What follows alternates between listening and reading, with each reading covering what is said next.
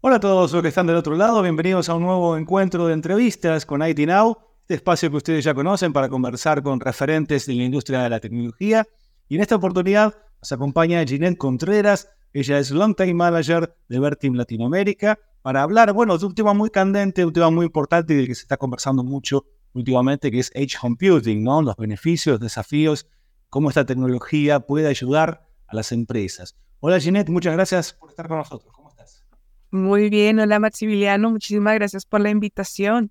Es un placer tenerte con nosotros. Ginette, vamos a ir directo al hueso, como, como me gusta decir, y, también a lo básico, porque quizás mucha gente se está sumando y no conoce del todo de qué se trata Edge Computing, o sea, desde la visión de Berti, este concepto, eh, ¿por qué ha ganado tanta relevancia en los últimos años y en qué consiste Edge Computing? Claro que sí. Bueno, solamente para dar un poco de contexto, porque me parece muy importante, es básicamente eh, lo que estamos viviendo hoy es un punto de convergencia, vamos a llamarlo un punto de convergencia, y este punto de convergencia ha llevado a que se procese una cantidad de datos impresionantes que anteriormente no era posible. Básicamente procesar datos de tener tantas aplicaciones móviles, cada vez servicios eh, de streaming o diferentes, digamos, aplicaciones y usos desde empresarial, simplemente del customer eh, journey en el que estamos entrando últimamente ha generado un procesamiento tan alto de datos que al final lo que buscamos es mejorar también varias cosas, incluyendo la experiencia del cliente. Eso quiere decir que queremos que nuestras aplicaciones fluyan más rápido, que realmente la latencia sea mínima, es decir, que no tengamos ningún tema alrededor de la lentitud y que toda la experiencia vaya muy bien. Entonces, esto lo que genera es que cada vez tengamos que tener ese, ese procesamiento de datos más cerca del usuario, ¿no? Al tener más cerca del usuario esto, eh, casi que toda esta infraestructura, desde, como Vertiv lo vemos, toda esta infraestructura que permite que este procesamiento se dé, tiene que estar también acompañando o estar más cerca del usuario, más cerca del borde, que es de donde sale este concepto del Edge Computing. Entonces, básicamente, para dejarlo en términos simples, es este procesamiento que se hace de estos datos, de esta cantidad de datos que tenemos, pero cada vez más cerca del usuario, Maximiliano. Y eh, retomo solo al punto de convergencia porque me parece importante y es que hoy en día estamos convergiendo en muchas tecnologías, ¿no? Se está, tenemos el tema de semiconductores, chips, etcétera, que está abriendo la puerta a tecnologías emergentes tipo, no sé, inteligencia artificial, que blockchain y demás, que justamente requieren ese tipo de infraestructura del borde, más cerca del usuario. Básicamente de eso estamos hablando. Y, a medida que las empresas van adoptando Edge Computing, eh, ¿cuáles crees que son los mayores desafíos con los cuales se enfrentan eh, en términos de implementación y en términos de operación?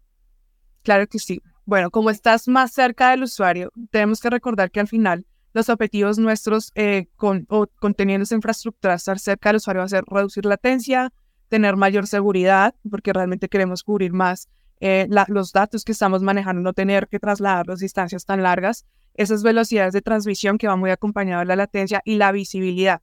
Entonces, cuando una empresa está intentando implementar, casi siempre nos van a pedir visualización o monitoreo, fácil despliegue, ¿no? Que yo pueda tener, como ya no estamos hablando de los grandes, eh, llamémoslo así, terrenos, campos donde vamos a implementar un gran data center, sino que tenemos que tener espacios más pequeños, típicamente puede ser un cuarto que nos dejaron dentro de una universidad. Tú tienes que tener algo que sea compacto, algo que sea flexible, que tú lo puedas instalar. Seguramente no vas a tener a la persona o, todo un pool de personas como ocurre en las grandes infraestructuras para hacer ciertas adecuaciones, entonces que sea flexible, fácil de instalar, que no ocupe mucho espacio, que tenga visualización, o sea, que lo puedas monitorear porque en el hecho hablamos de muchos puntos seguramente pequeños, ¿no? Que tienes que poder visualizar en algún punto.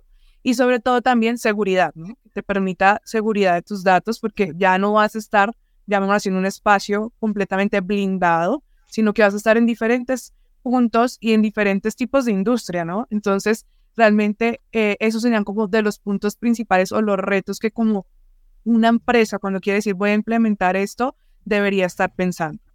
Ginette, ¿hay eh, industrias o sectores de la economía que pueden beneficiarse especialmente del edge computing?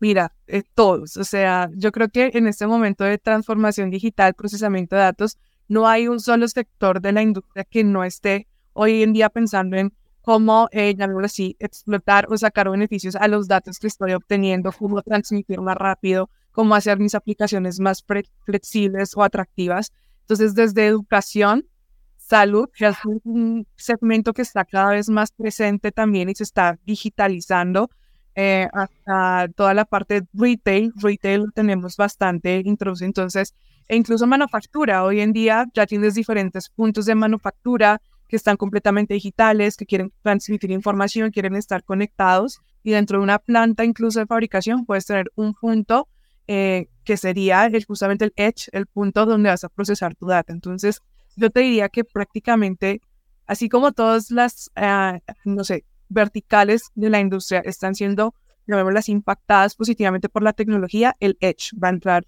de igual forma. O sea, van en cadena el uno con el otro. Y desde Vertiv, ¿cómo vienen observando la adopción de Edge Computing en, en, Latinoamérica y las diferencias con respecto a lo que está sucediendo? Mira, Latinoamérica, de hecho, y, lo estamos viendo mucho desde Vertiv, es una región con bastante potencial en estos temas por varias cosas. Si bien uno de los factores que está impulsando mucho Edge Computing es justamente redes 5G, digamos que en Latinoamérica hemos estado, el, avance no ha sido tan rápido como lo quisiéramos, todavía tenemos algún tema ahí en tema de redes.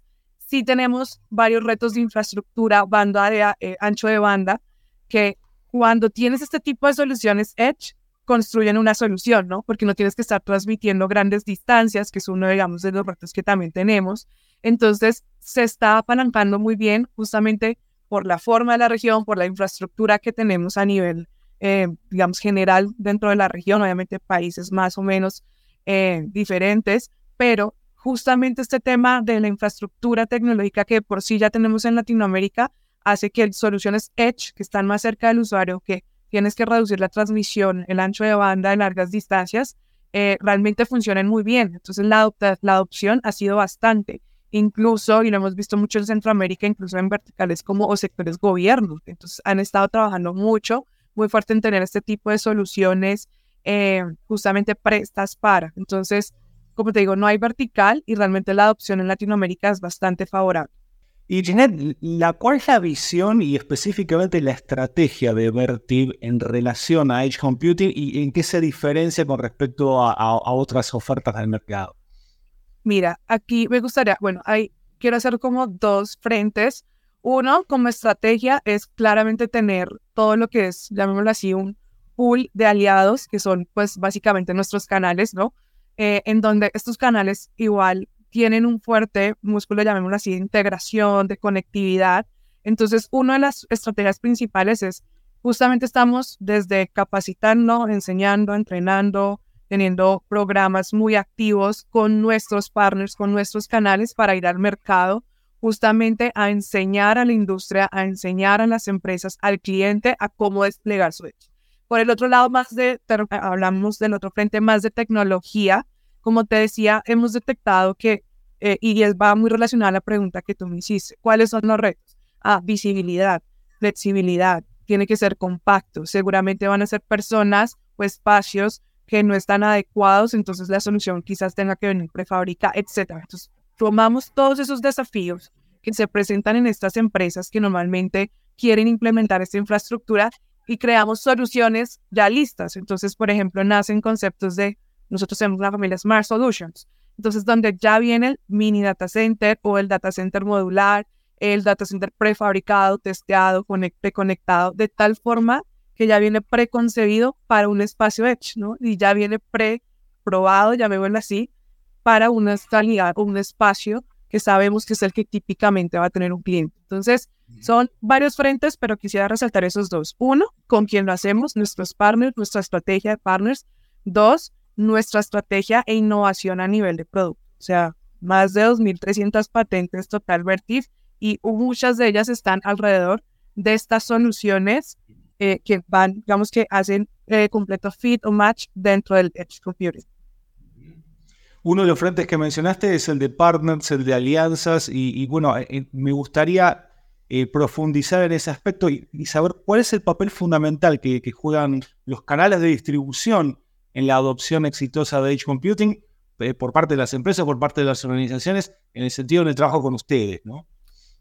Mira, claro que sí. Ellos para nosotros son cruciales. Es decir, básicamente, y si tú te das cuenta, este concepto de Edge también te va llevando a que cada vez estás más cerca del usuario y más en el borde, quiere decir que necesitas más capilaridad, necesitas llegar a más territorio, necesitas tener mayor cobertura, ¿no es cierto?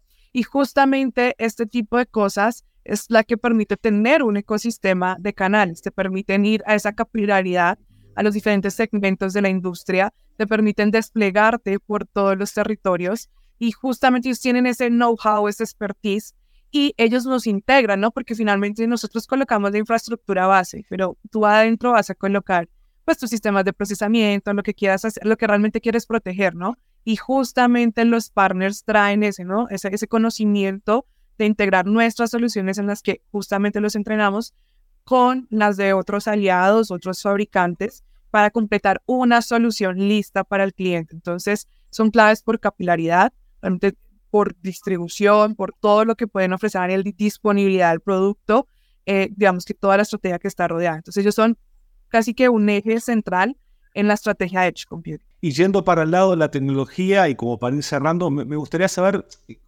¿cómo, ven ustedes la interacción entre Edge Computing y otras tecnologías emergentes, especialmente en los últimos meses o en los últimos años, como inteligencia artificial, como Internet de las Cosas, o como bien dijiste antes, e, e, este despliegue de 5G que en nuestra región se viene tropezando un poco o al menos retrasando un poco pues básicamente están completamente entrelazadas. Como yo te decía, creo que la, eh, y siempre resalto mucho esta palabra que es como convergencia, ¿no? Porque es este punto crucial o este cruce eh, que hubo dentro de eh, no solamente la capacidad de procesar o, digamos así, más técnicamente los semiconductores, los chips, sino que ya son más accesibles. Al tener más accesibilidad a este tipo de tecnologías, se pudo procesar más datos.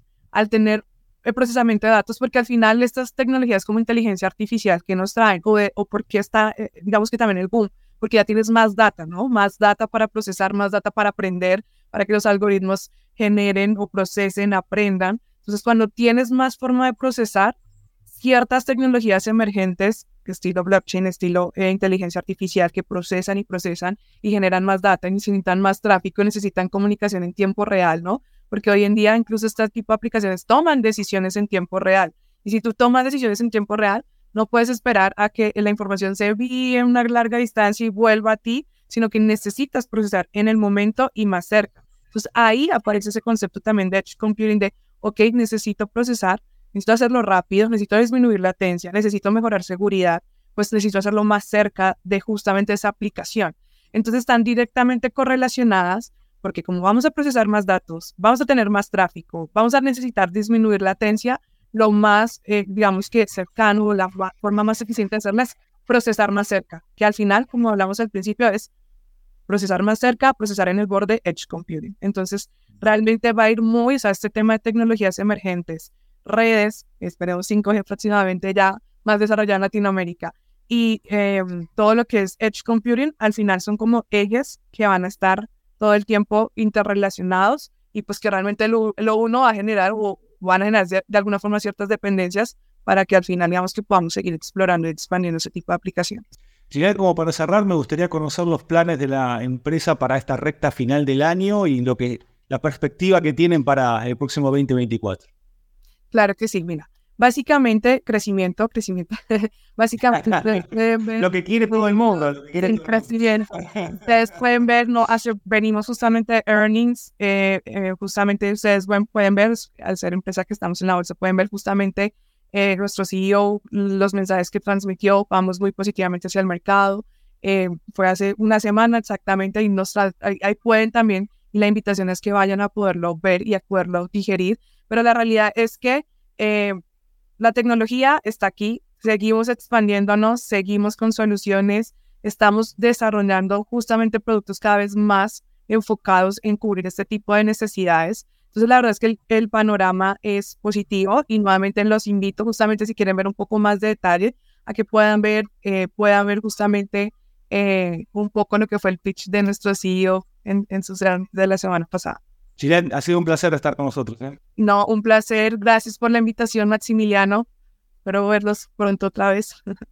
Claro, que sí, claro que sí. Nosotros también. Y muchísimas gracias también a los que estuvieron del otro lado y nos acompañaron allí. Los invitamos a ingresar a nuestra web itnow.conectabil2b.com donde pueden acceder a estas entrevistas, a podcasts y a todo el contenido que tenemos en IT Now. Hasta pronto, hasta un nuevo encuentro. Adiós.